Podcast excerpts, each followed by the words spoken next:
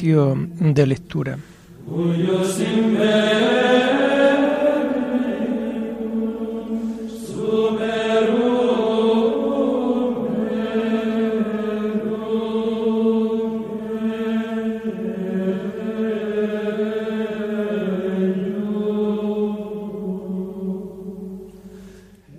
Comenzamos el oficio de lectura de este martes 17 de mayo de 2022, martes de la quinta semana del tiempo de Pascua.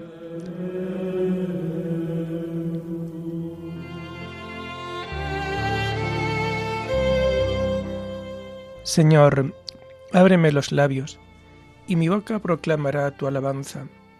Gloria al Padre y al Hijo y al Espíritu Santo como era en el principio, ahora y siempre, por los siglos de los siglos. Amén. Aleluya. Verdaderamente ha resucitado el Señor. Aleluya. Verdaderamente ha resucitado el Señor. Aleluya. El Señor tenga piedad y nos bendiga. Ilumine su rostro sobre nosotros. Conozca la tierra tus caminos, todos los pueblos tu salvación Verdaderamente ha resucitado el Señor. Aleluya. Oh Dios, que te alaben los pueblos, que todos los pueblos te alaben. Verdaderamente ha resucitado el Señor. Aleluya. Que canten de alegría las naciones, porque riges el mundo con justicia, rige los pueblos con rectitud y gobierna las naciones de la tierra. Verdaderamente ha resucitado el Señor. Aleluya. Oh Dios, que te alaben los pueblos, que todos los pueblos te alaben. Verdaderamente ha resucitado el Señor. Aleluya. La tierra ha dado su fruto. Nos bendice el Señor nuestro Dios. Que Dios nos bendiga, que le teman hasta los confines del orbe. Verdaderamente ha resucitado el Señor. Aleluya. Gloria al Padre y al Hijo y al Espíritu Santo, como era en el principio, ahora y siempre, por los siglos de los siglos. Amén. Verdaderamente ha resucitado el Señor. Aleluya.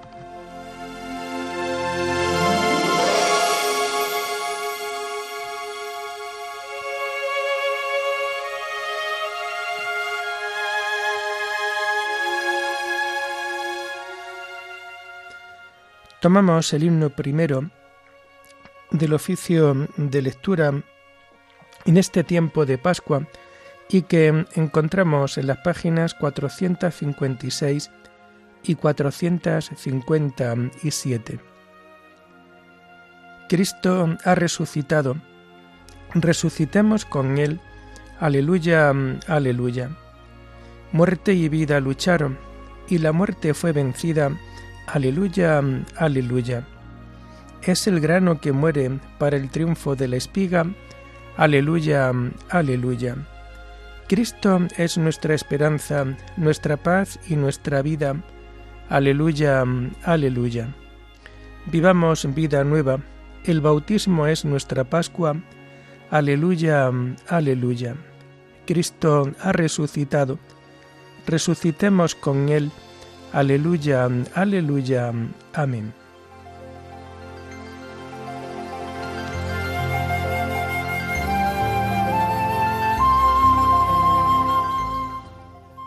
Tomamos los salmos del oficio de lectura del martes de la primera semana del Salterio y que vamos a encontrar a partir de la página 964.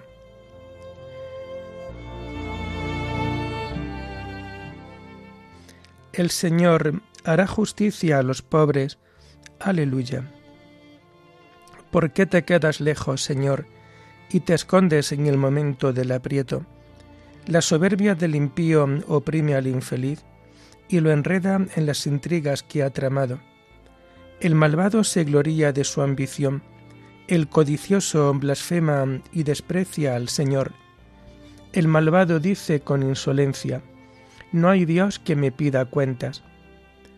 La intriga vicia siempre su conducta, aleja su mente sus juicios y desafía a sus rivales. Piensa, no vacilaré, nunca jamás seré desgraciado. Su boca está llena de maldiciones, de engaños y de fraudes. Su lengua encubre maldad y opresión. En el zaguán se sienta al acecho para matar a escondidas al inocente. Sus ojos espían al pobre, acecha en su escondrijo como león en su guarida, acecha al desgraciado para robarle, arrastrándolo a sus redes. Se agacha y se encoge, y con violencia cae sobre el indefenso. Piensa, Dios lo olvida, se tapa la cara para no enterarse. Gloria al Padre y al Hijo y al Espíritu Santo, como era en el principio, ahora y siempre, por los siglos de los siglos. Amén. El Señor hará justicia a los pobres. Aleluya.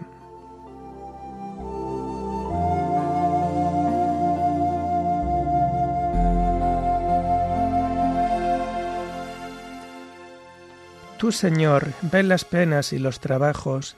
Aleluya. Levántate, Señor, extiende tu mano, no te olvides de los humildes.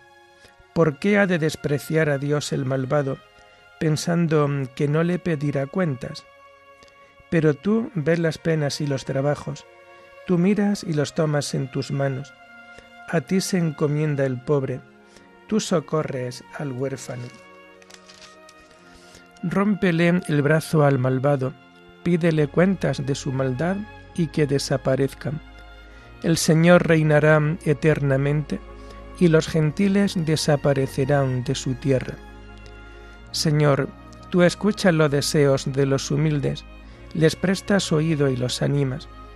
Tú defiendes al huérfano y al desvalido, que el hombre hecho de tierra no vuelva a sembrar su terror Gloria al Padre y al Hijo y al Espíritu Santo, como era en el principio, ahora y siempre, por los siglos de los siglos. Amén. Tú, Señor, ves las penas y los trabajos. Aleluya.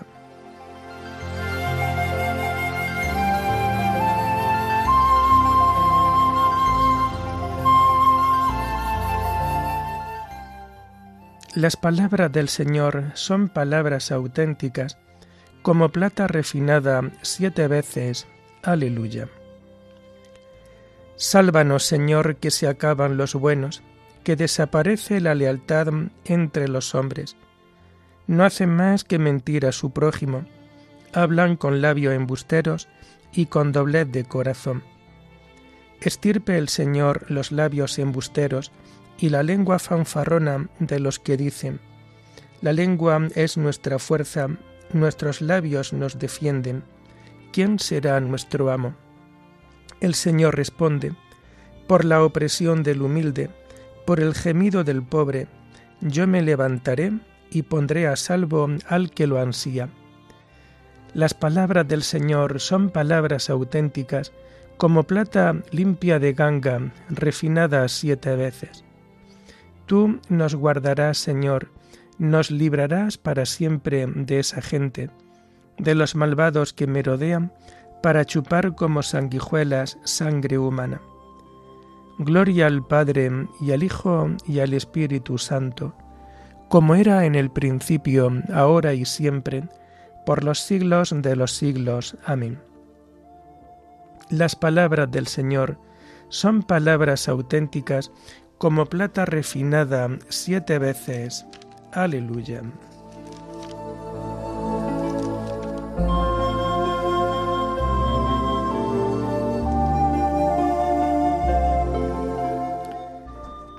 Las lecturas de este martes de la quinta semana del tiempo de Pascua las encontramos a partir de la página 707. Cristo, una vez resucitado de entre los muertos, ya no muere más. Aleluya. La muerte ya no tiene dominio sobre él. Aleluya. La primera lectura está tomada del libro del Apocalipsis. Última batalla del dragón. Yo, Juan, vi un ángel que bajaba del cielo llevando la llave del abismo y una cadena grande en la mano. Agarró al dragón, que es la serpiente primordial, el diablo o Satanás, y lo encadenó para mil años. Lo arrojó al abismo, echó la llave y puso un sello encima, para que no pudiera extraviar a las naciones antes que se cumplan los mil años. Después tiene que estar suelto por un poco de tiempo.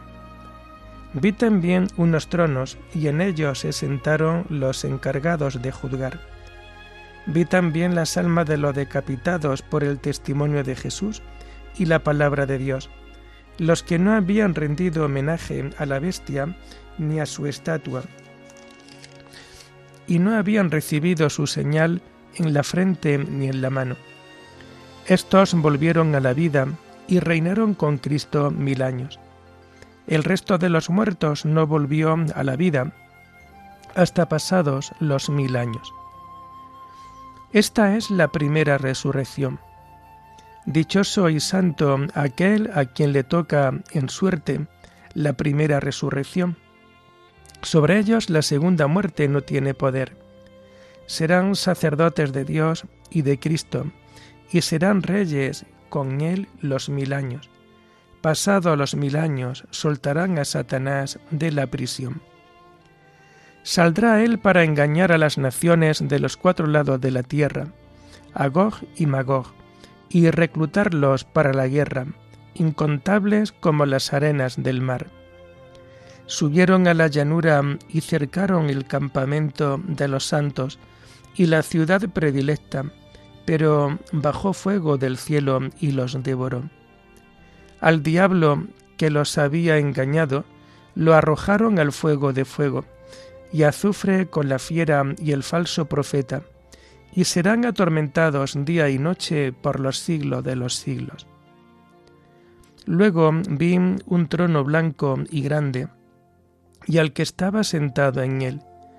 A su presencia desaparecieron cielo y tierra, porque no hay sitio para ellos vi a los muertos pequeños y grandes de pie ante el trono. Se abrieron los libros, se abrió otro libro, el libro de la vida. Los muertos fueron juzgados según sus obras, escritas en los libros. El mar entregó sus muertos, muerte y abismo entregaron sus muertos, todos fueron juzgados según sus obras. Después muerte y abismo fueron arrojados al lago de fuego. El lago de fuego es la segunda muerte. Los que no estaban escritos en el libro de la vida fueron arrojados al lago de fuego.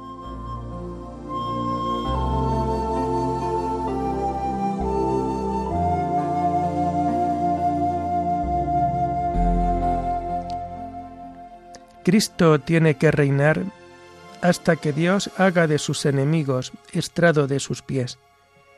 El último enemigo aniquilado será la muerte. Aleluya.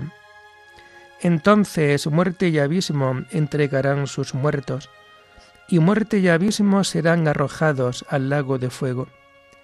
El último enemigo aniquilado será la muerte.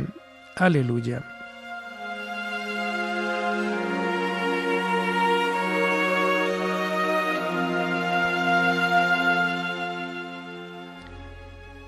La segunda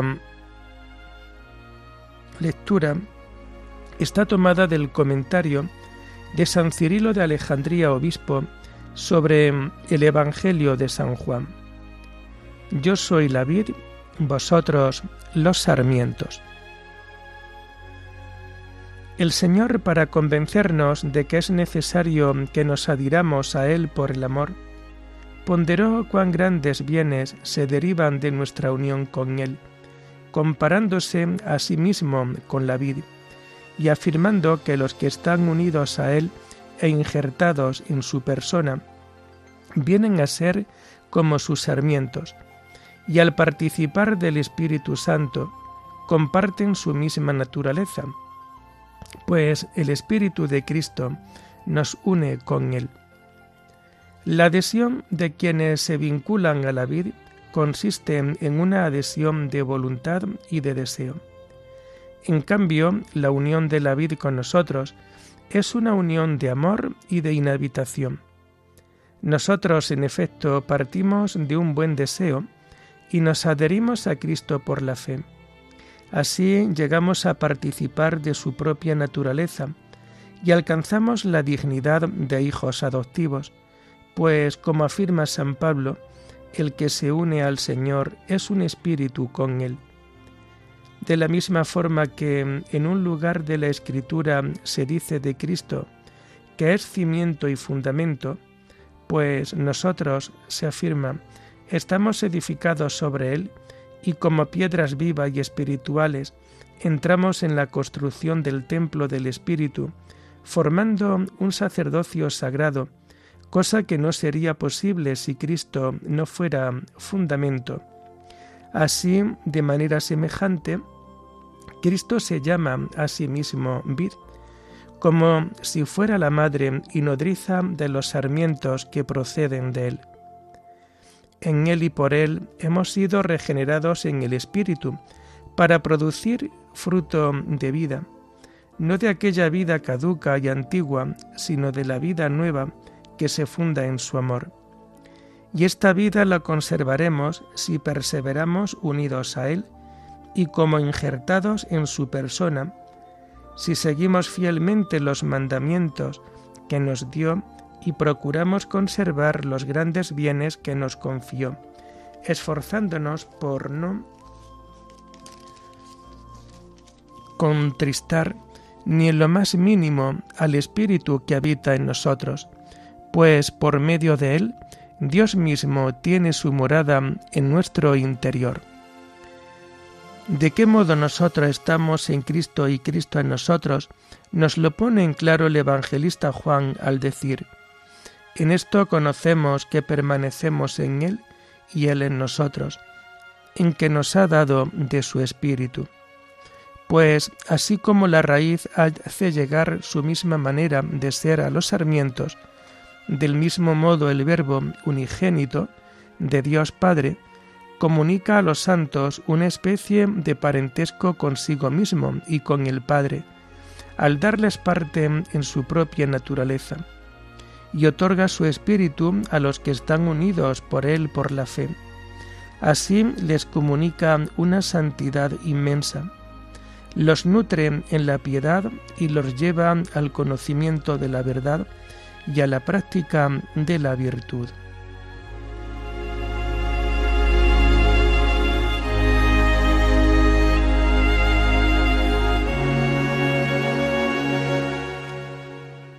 Permaneced en mí y yo en vosotros, como el sarmiento no puede dar fruto por sí si no permanece en la vid, así tampoco vosotros si no permanecéis en mí. Aleluya.